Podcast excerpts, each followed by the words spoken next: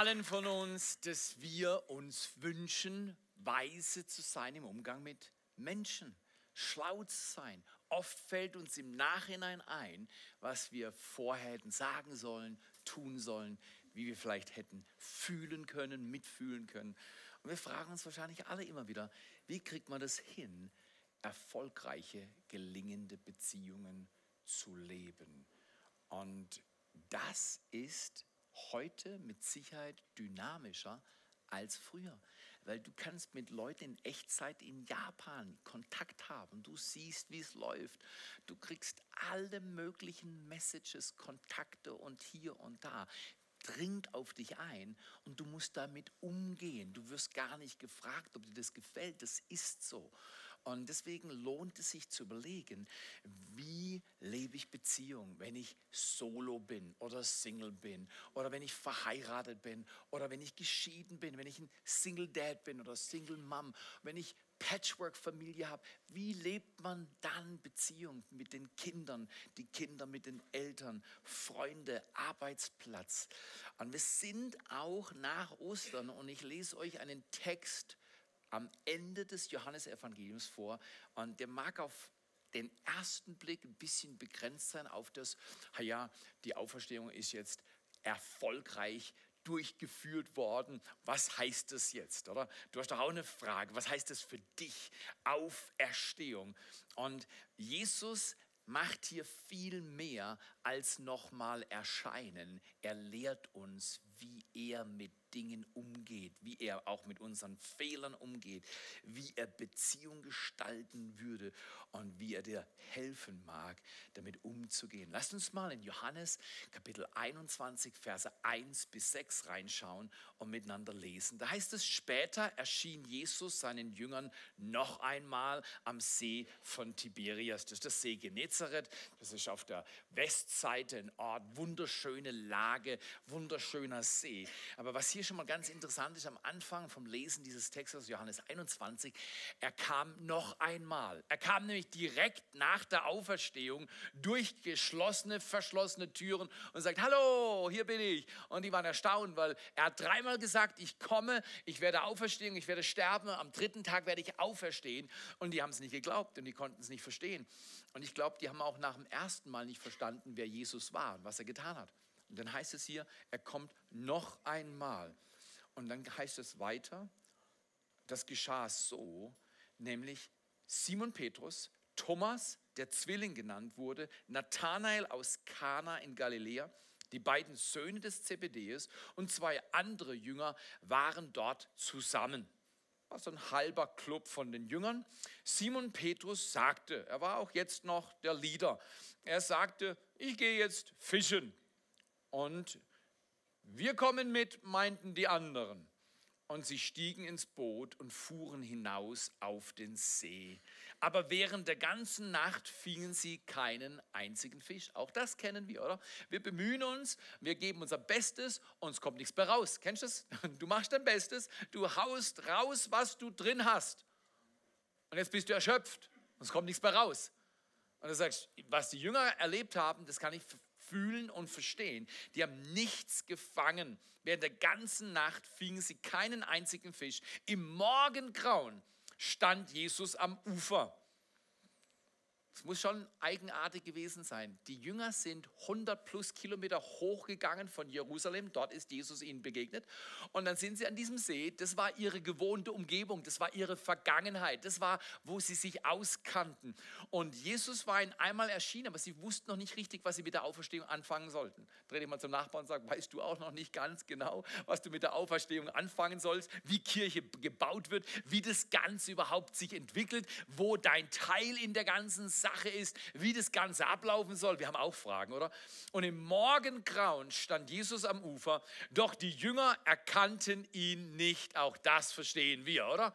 Manchmal checken wir es einfach nicht. Wir checken es nicht. Wir sind in Situationen, wir sind in Problemen, wir sind in Herausforderungen und wir denken, die anderen sind das Problem. Dabei bin ich's. Vielleicht.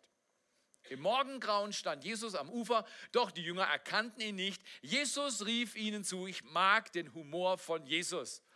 Sie checken nicht, dass Ihr Freund, Sie waren drei Jahre mit ihm unterwegs. Ich glaube nicht, dass er so viel anders ausgesehen hat. Es war nämlich Ihr Unglaube, der Sie hat falsch sehen lassen. Nicht Jesus hat sich geschminkt, nicht Jesus hat anders ausgesehen, nicht Jesus hat eine Maske getragen. Jesus ist immer der Jesus. Aber wir sind in guten und in schlechten Situationen. Und wir haben Zweifel und haben Fragen. Und wir sind manchmal verwirrt und unser Alltag ist uns zu schwer. Und Jesus steht da am Ufer und er redet sie an und sagt, Freunde, habt ihr ein paar Fische zu essen? Ich glaube ehrlich gesagt, Jesus wusste genau, dass die Netze leer waren. Weil er hat vor der Auferstehung alles gewusst. Ich sage dir, nach der Auferstehung garantiert auch.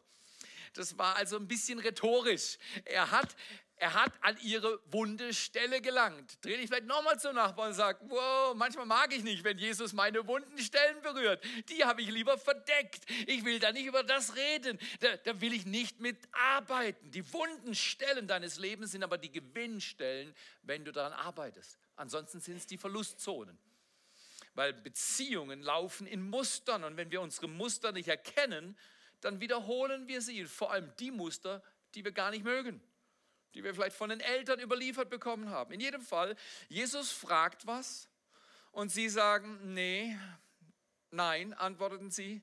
Da forderte er sie auf, werft das Netz auf der rechten Seite des Bootes aus, dann werdet ihr einen guten Fang machen.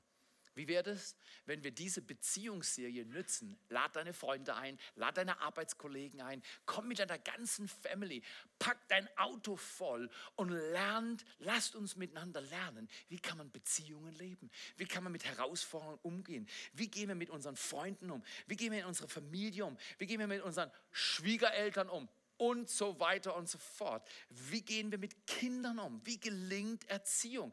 Alles mögliche Beziehungsfragen. Jesus will, dass wir unser Netz auswerfen, dass wir auch dort nochmal neu Initiative ergreifen, wo wir genau wissen, wir haben die ganze Nacht gefischt, unser ganzes Leben lief schon immer so. Da brauche ich nicht nochmal Gas geben. Das Ding läuft immer in gleichen Mustern. Vielleicht nicht.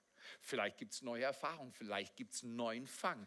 Wer weiß, vielleicht willst du in dieser Serie nochmal neu fangen, neu anfangen, neu fangen. Fang mal nochmal neu an. Er sagt, mach's auf der rechten Seite. Lass das Netz runter auf der rechten Seite. Das war sein Rat. Und sie folgten seinem Rat und fingen so viele Fische, dass sie das Netz nicht mehr einholen konnten ein erstaunlicher Text. Jesus gestaltet ein Wunder. Menschliche Kraft hat die ganze Nacht gefischt, die ganze Nacht sich angestrengt, alles gegeben, was sie hatten, und es kam nicht viel bei raus. Viele Menschen empfinden genau so. Ich investiere in Beziehungen, ich investiere hier, ich mache dies und mache jenes, aber es kommt nichts bei raus. Ich fange nichts und ich will auch gar nicht mehr anfangen. Ich habe genug davon. Und Jesus kommt, der Auferstandene kommt in die Kirche. Oh, ist gut. An der Kirche, wo Jesus dabei ist, ist eine gute Kirche, oder? oder? Wir, wir wollen nicht einen theologischen Jesus, wir wollen nicht einen theoretischen Jesus, wir wollen einen praktischen Jesus, einen, der erscheint, einen, der da ist und einen, der mit uns durch unser Leben geht. Er sagt, hallo Freunde, wie sieht's aus? Wie wäre es, wenn wir heute die Message nennen, hallo von der anderen Seite? Hello from the other side. Wie wäre es mit Adele, dass wir mal auf die andere Seite schauen. Ich weiß nicht, wie das bei euch ist. In Beziehungen ist es für mich intuitiv, meine Seite zu sehen, oder? Äh, das, das kann ich ganz leicht. Ich will euch mal was erzählen. Und zwar, meine Frau, weil sie Kanadierin ist, ganz logisch, hat sie kanadische Verwandtschaft. Und weil sie die mag, will sie die ja auch sehen. Und die in der Regel hat eine Angewohnheit, meine liebe Frau, sie fliegt einmal im Jahr, fliegt sie auf ihre Seite, auf die Seite über das große Wasser nach Kanada. Und so war das auch vor ein paar Jahren. Sie hat ein Ticket gebucht, sie ist rübergeflogen, war bei ihrer Mutter und bei ihrer Schwester und bei Verwandten, hat eine gute Zeit. Und ich wusste genau, sie kommt an dem Tag zurück und wir hatten verabredet. Und es war etwas, was seitdem nie wieder vorgekommen ist. Sie hat den Frankfurter Flughafen benutzt, weil man kann ja auch Zürich nehmen. Aber dieser Flug ging von Frankfurt nach Edmonton und ähm, dann von Edmonton nach Frankfurt. Und ich wusste, der richtige Tag, die richtige Zeit, die Flugnummer war mir alles bekannt. Also mache ich mich auf den Weg. Ich hätte ja auch sagen können, ich hätte ja auch sagen können, Aline, wie alt bist du? Du bist ja sogar älter als ich. Ich bin mir sicher, wenn du von Edmonton nach Frankfurt fliegen kannst, kannst du auch von Frankfurt mit dem Zug nach Säckingen fahren, oder? Das kriegen wir hin, kann ich mir sparen. Was soll ich da hochfahren? Und von Säckingen kannst du nach Segeten laufen. Beides mit S, kannst du nicht verpassen. Genau? Nach Segeten laufen. Und wenn du dann klingelst, dann mache ich dir auch sicher auf. Hätte ich ja sagen können. Aber nein, so ein Mann bin ich nicht. Ich lasse doch meine Frau nicht von Säckingen nach Segeten laufen. Das mache ich nicht. Das wäre von meiner Seite aber durchaus verstehbar, es wäre bequemer gewesen. Ich muss ja auf ihre Seite gehen, wenn sie in Frankfurt ist und ich will sie abholen, dann muss ich auf ihre Seite gehen. Genau das habe ich gemacht. Ich war am richtigen Tag, zur richtigen Zeit in Frankfurt, am richtigen Terminal und war sogar früher, was für mich ein Wunder ist. Ich war rechtzeitig da. Ich war sogar so rechtzeitig da, dass ich mir Gedanken machen konnte, wo sie ist. Wir haben nämlich ausgemacht, komm raus vom Terminal. Wir sind schon lange verheiratet und wir haben uns schon öfters mal vom Flughafen abgeholt. Es gab schon die ein oder andere Episode, wo wir uns nicht direkt gefunden haben. Und ich wollte keine Wiederholung. Hier war ich am Frankfurter Flughafen und ich war am richtigen Gate. Und ich dachte, wenn ich gleich vorher komme, sie hat eine Öffnung, da muss sie raus, da erwische ich sie.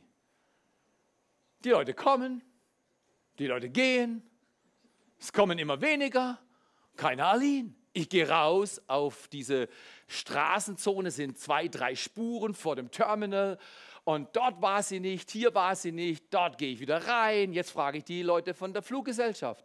Hey, meine Frau heißt so und so, sie ist von dort gestartet.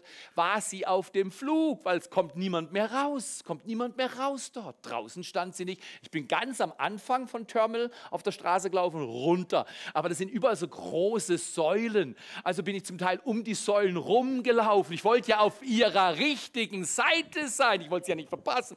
Ich bin hoch und runter, dann bin ich wieder rein rein. So nach einer viertelhalben Stunde, wo der Flug vollkommen geleert war. Und die Leute haben gesagt, nee, nee, nee, nee, der, der, der Flug ist angekommen.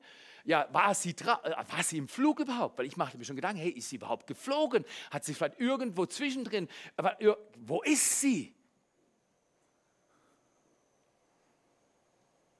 dann wollten sie erst nicht sagen, ob sie auf dem Flug war oder nicht. Und dann hat es dann nachher doch geklappt und sie war auf dem Flug. Also sie muss ja hier sein. Ist sie wirklich hier? Sie hat ein Handy. Warum ruft sie nicht an? Welche Frau, welcher Mann kennt es? Manchmal gehen die Handys nicht, richtig? Kein Strom oder sowas. Gell? Du hast das Handy, du könntest kommunizieren, aber es funktioniert nicht. Schon mal irgendwo in der Familie so ein Kommunikationsproblem gehabt mit diesen Teilen? Ich dachte, ich kaufe ein neues Handy. In jedem Fall, jetzt werde ich nervös. Meine Sorge wurde immer größer. Die ist nicht da. Ich laufe nochmal hoch und runter. Mittlerweile vergeht eine Stunde. Das gab es noch nie. Ich rufe zu Hause an, ich rufe die an, ich rufe meine Schwester an. Keiner weiß, wo Aline ist. Dann denke ich, okay, was soll ich machen? Soll ich mir ein Zelt kaufen? Da auf der Straße zelten? Ich warte hier die ganze Nacht, bis meine Frau kommt. Soll ich das machen? Das wäre wirklich auf ihrer Seite, du. Es wäre kalt geworden in der Nacht. Habe ich aber nicht gemacht. Ich habe gedacht, ich fahre nach Karlsruhe zu meiner Schwester, trinke einen Kaffee, vielleicht fällt ihr was Gutes ein. Ich sitze im Auto von Frankfurt nach Karlsruhe und plötzlich klingelt mein Handy. Rat mal, wer an der anderen Seite ist. Genau, und auf der anderen Seite höre ich folgende Worte. Theo, wo bist du? Ich sage, ich sitze im Auto von Frankfurt nach Karlsruhe. Ich habe gefühlt stundenlang nach dir gesucht. Wo bist du? Ich stehe hier draußen.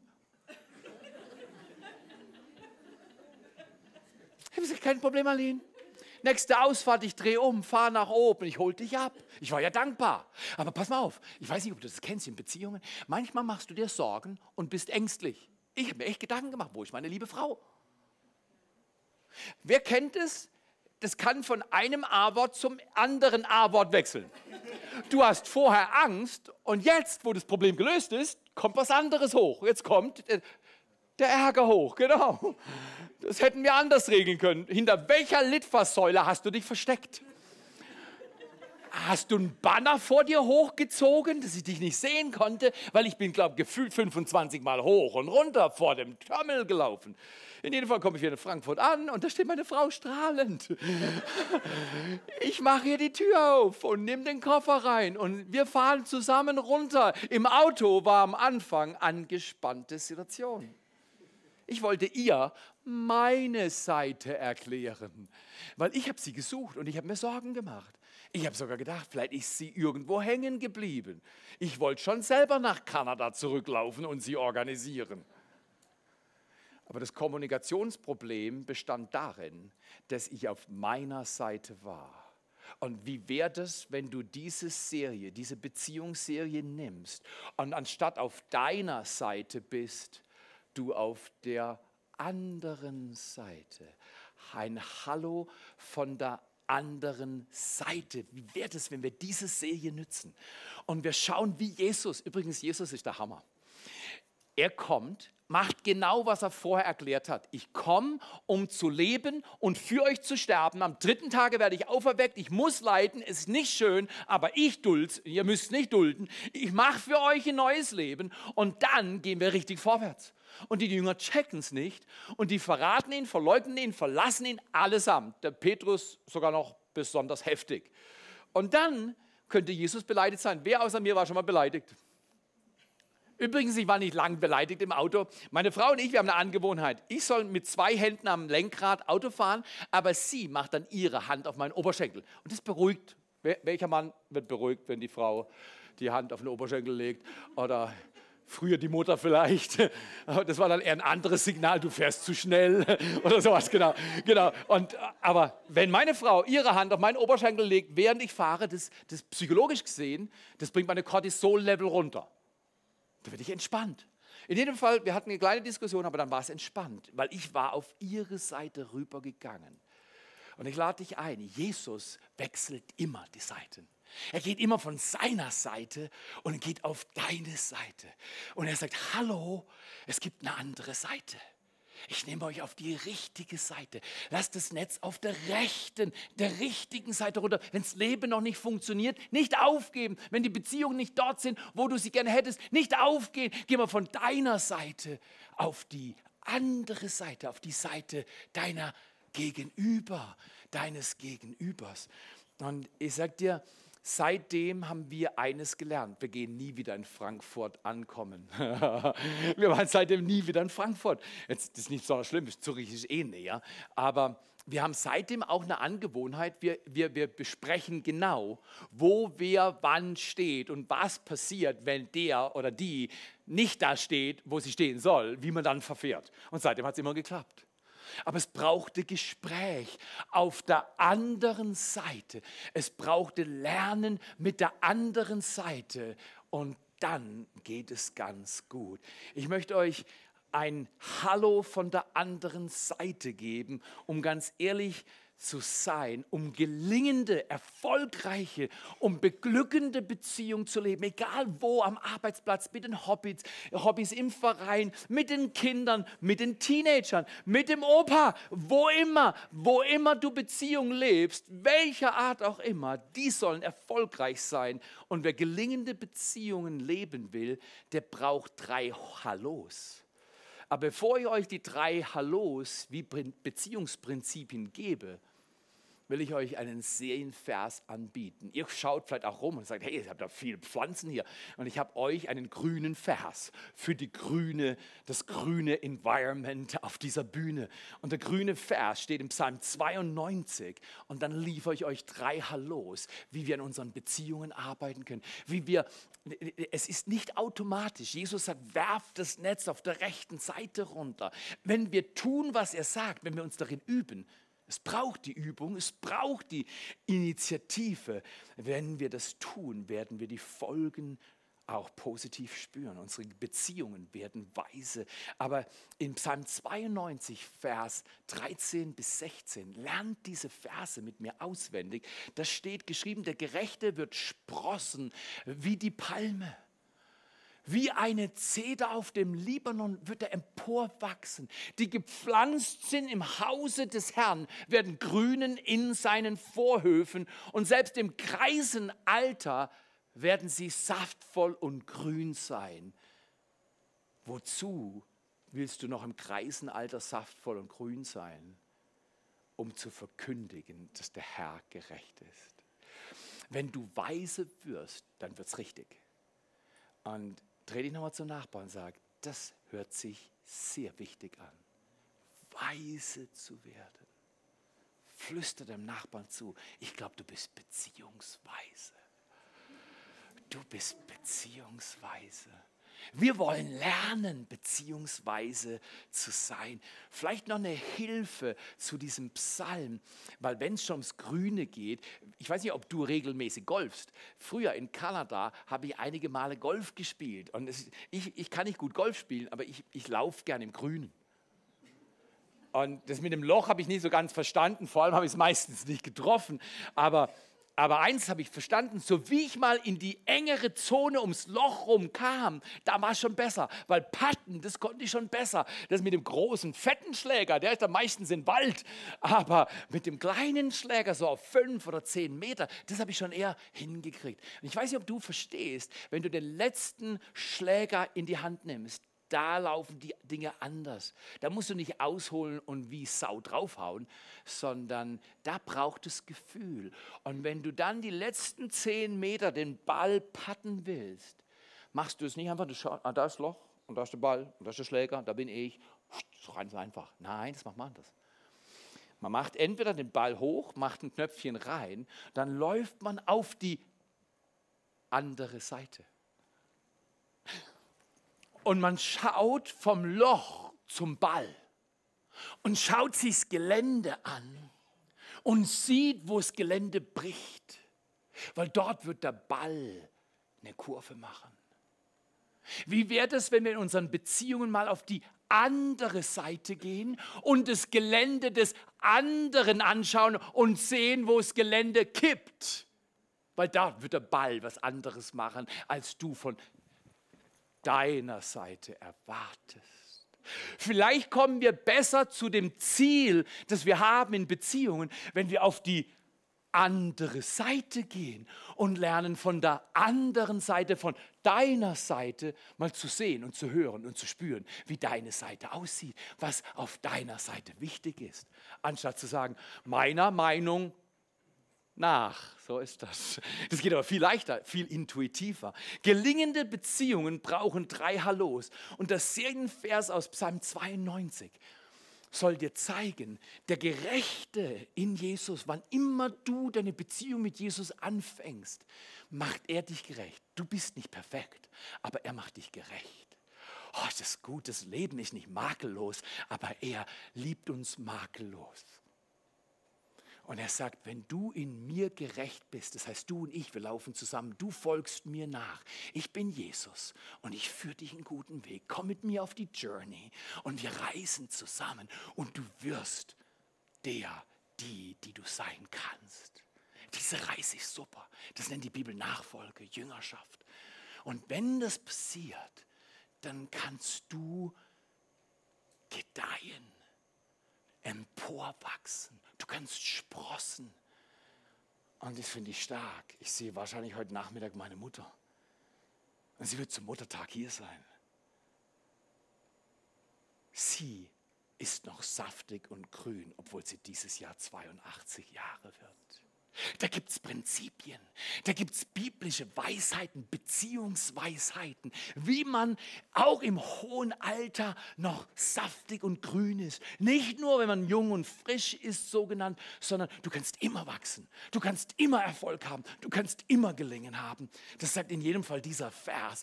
Du sprost am Anfang, sprossen heißt ganz am Anfang, und als im Kreisenalter noch saftig und grün sein, das heißt, du kannst lebenslang Erfolg haben in Beziehungen mit deinem Gott, mit deinem Leben, wenn du lernst, wie er sich's gedacht hat. Deswegen drei Hallos. Das erste Hallo ist Hallo. Ich kämpfe für uns. Hello from the other side. Als Aline an diesem Betonfußgängerüberweg und dieser Zone des Terminals in Frankfurt, ich weiß nicht mehr welcher Terminal es war, stand, durfte ich mir überlegen, ob ich meine Seite sehen wollte oder ihre. Und solange ich meine Seite angeschaut habe, die gab es ja auch wirklich, ich habe mir echt Sorgen gemacht. Äh, ich war ja auch echt da hochgefahren und habe ja Aufwand betrieben. Aber solange ich meine Seite gesehen habe und für meine Sache gekämpft habe, war es nicht gut. In dem Augenblick, wo ich nicht gesagt habe, wie sieht Theos Ansicht nach aus, sondern was denkt Aline, wie geht's ihr? Wo ich auf ihre Seite gewechselt bin, haben wir gesagt, ach, ist doch gar nicht so schlimm. Heute Morgen lagen wir beide im Bett. Sie setzt sich auf und ich setze mich auf und ich frage sie, Aline, wie erzählst du die Story? die gleiche Story kann zwei Seiten haben, weil sie hat in Tottenau gepredigt. Das heißt, die gleiche Story ging raus, aber die war garantiert ein bisschen anders. Wie wäre das, wenn wir die ganze Serie nützen, ob mit den Kindern oder Arbeitskollegen, ob mit Freunden oder in der Ehe oder wenn eine Ehe vielleicht gescheitert ist. Wie kann man damit umgehen? Wie kann man grünen? Wie kann man gedeihen? Ich sage euch, es hat damit zu tun, dass wenn wir kämpfen, dass wir für uns kämpfen, dass wir füreinander kämpfen und nicht gegeneinander. Aber gegeneinander kämpfen ist einfach. Ich habe Recht und du beugst dich. Also so heißt es dann meistens in einer oder anderen Sprache. Hallo, ich kämpfe für uns. Wie wäre es, wenn wir ab jetzt für Gottes Kirche kämpfen, für seine Absichten kämpfen, wenn wir miteinander beten am Samstagmorgen übrigens, Samstagmorgen 8 Uhr, einmal im Monat. Es wird dein Leben ändern komm einmal im Monat. Theo, ich komme schon sonntags, einmal in alle sechs Wochen. Nein, nein, nein, nein. Die gepflanzt sind im Hause des Herrn, werden Grünen in den Vorhöfen Gottes. Da gibt es einen Zusammenhang zwischen Wurzel, Zuhause, Ankommen. Ist nicht alles perfekt. Wenn du mich näher kennenlernst, dann merkst du, ich habe auch noch meine Seite Probleme und du vielleicht deine Seite Probleme. Aber wenn ich gewurzelt bin, dann kann ich und verwurzelt bin, kann ich gedeihen. Wenn wir für uns kämpfen, wenn du am Samstagmorgen um acht kommst und sagst, ich bin dabei, einmal im Monat. Wenn die ganze Kirche einmal im Monat kämpft, nur einmal von vier, also wenn du öfters kommst, ich werde dich nicht fortschicken. Wenn ich hier bin, ich bin da. Ob ich müde bin, ob ich fit bin, spielt keine Rolle. Ich bin da. Wenn du mal nicht so fit bist, steh trotzdem auf. Zähl runter. Am Anfang des Jahres, kannst du dich erinnern? Fünf, vier, drei, zwei, eins, go. Ich gehe zum Gebet. Acht Uhr. Komm, zu Next Steps. Geh in deine Kleingruppe. Komm in Gottesdienst. Lass uns Kirche bauen. Ich habe so viele Menschen beerdigt, die mir vor ihrem Tod noch gesagt haben, das und das und das bereue ich sehr. Das hätte ich lieber nicht getan. Und ich sage immer das Gleiche, wenn Leute mir das sagen. Ich lebe jeden Tag, als wenn es mein letzter wäre. Ich übe mich darin zu sagen, wer weiß, wenn das mein letzter Tag ist, habe ich ihn richtig abgeschlossen. Und dann fange ich morgen neu an, ein neues Leben. Auf die Art und Weise muss ich nicht zurückgehen und sagen, das bedauere ich und das bedauere ich, weil ich auf meiner Seite kleben geblieben bin. Wie wäre es, wenn wir Hallo sagen zu uns selbst und sagen, Hallo Theo, kämpf für uns, nicht für dich. Wir bauen Gottes Kirche auf dieser Erde. Jesus in Johannes 21, Vers 1 macht das. Er ist auf die Jünger zugegangen. Er ist extra 100 Kilometer nördlich gelaufen. Er hat sich ans Ufer gestellt. Er hat gewusst, die haben nichts gefangen. Und er hat Erbarmen. Er hat gesagt, hey, kommt mal her, ihr Deppen, ich zeige euch, wie es geht. Das hätte er machen können, oder? Er hätte es machen können. Nein, er sagt, Freunde. Hallo, ist es toll? Oder er könnte sagen, ihr Deppen, aber er sagt, Freunde, Kinder. Ist das nicht fantastisch? Ich mag Menschen, die auch, wenn es schief geht, nicht das Opfer, nicht beleidigt spielen, sondern sagen, hallo, wir kämpfen für uns. Zweitens, hallo, ich höre dir zu. Oh, hello from the other side. Wie werden Beziehungen gut, wenn wir lernen, zuzuhören. Hallo, ich höre dir zu. Jesus in Johannes 21, Vers 15 spricht dann mit Petrus nach dem Frühstück. Dem tolles McFish gehabt, ja. Ich glaube, Pommes haben sie wahrscheinlich damals noch nicht gehabt, aber äh, die haben mit Sicherheit irgendeine Mayo oder sowas über den Fisch drüber und das war eine feine Sache. Nach ihrem Frühstück hat Jesus noch ein Gespräch gehabt mit Petrus. Und Petrus, das letzte, die letzte Aktion von Petrus war nicht so rühmlich. Er hat gesagt, was, Jesus? Hm, Kenne ich nicht, habe noch nie gehört. Jesus ist mir egal. Er ist einfach stiften gegangen, er ist abgehauen. Er hat Jesus in der schlimmsten Zeit fallen lassen. Was macht Jesus? Nimmt ihn zur Brust und macht ihn platt? Ah, ah. Jesus spricht mit ihm und hört ihm zu. Er sagt, hey Petrus, magst du mich? Und Petrus denkt, ja Jesus, ich mag dich. Petrus fragt, äh, Jesus fragt wieder, hey Petrus, magst du mich? Und Jesus hört zu. Er hört zu. Wenn du ihm deine Story erzählst, er hört dir auch zu. Erzähl ihm deine Story. Er ist immer auf deiner Seite. Er ist immer für dich. Er liebt dich. Deswegen, Jesus spricht mit ihm. Dreimal fragt er ihn, liebst du mich? Und Petrus hat jetzt seine Lektion gelernt. Wenn er alleine kämpft, schafft es nie wenn er zusammenkämpft, mit Jesus zusammenläuft, dann geht's. Jesus sagt, ich höre dir zu. Wie wäre es, wenn wir einander zuhören? Wenn wir die andere Seite fragen, wie war es denn für dich? Wann bist du denn aus dem Flieger rausgelaufen? Wie hast du den Platz gefunden? Warum habe ich dich verpasst? Wie war denn das gelaufen? Da gibt es eine andere Seite, deine Seite. Und dann drittens und letztens, hallo, ich nehme mich nicht so wichtig. Another hello from the other side. Erstens, wir kämpfen für uns, nicht meine Seite, meine Sache. In der Kirche heißt es oft ihr. Wenn, wenn, ihr einen Fehler macht, dann sage ich, äh, nächstes Mal macht ihr das besser. Wie wäre das, wenn wir diese ihr, wir, ich, du Sprache beenden und wir sagen, in dieser Kirche sind wir nur wir, wir sind eine große Familie. Und wenn was schief geht, als Chef bin ich der Erste, der sagt, ich habe es falsch gemacht. Ich habe vielleicht überhaupt nichts damit zu tun, aber ich habe es falsch gemacht. Weißt du wieso? Das ist mein Prinzip. Ich bin unten drin und unten übernimmt man Verantwortung. Und ich sage, jetzt war sie. Meiner Ansicht nach war das sie. Sie ist schuld. Nein, das gibt es nicht. Wir haben eine Herausforderung und wir werden gemeinsam gewinnen. Also erstens, kämpf für uns. Zweitens, hör zu. Man hat übrigens wie viele Ohren? Zwei Ohren und wie viele Münder? Ach so, nur einen. Schon mal ein guter Vorschlag, die Proportionen zu gestalten, oder? Zwei Ohren, ein Mund. Das war, ich könnte mir vorstellen, was Schöpfungsordnung, oder? Also ich musste davon auch lernen. In jedem Fall, im dritten Gedanken, da heißt es, hallo, ich nehme mich nicht so wichtig. Ich saß dann mit Aline im Auto, wir waren auf dem Heimweg und es war gut. Es war eine Story, es war eine schwierige Story, aber wir haben sie zusammen überstanden. Und ich habe gelernt an dem Tag, nimm dich nicht so wichtig.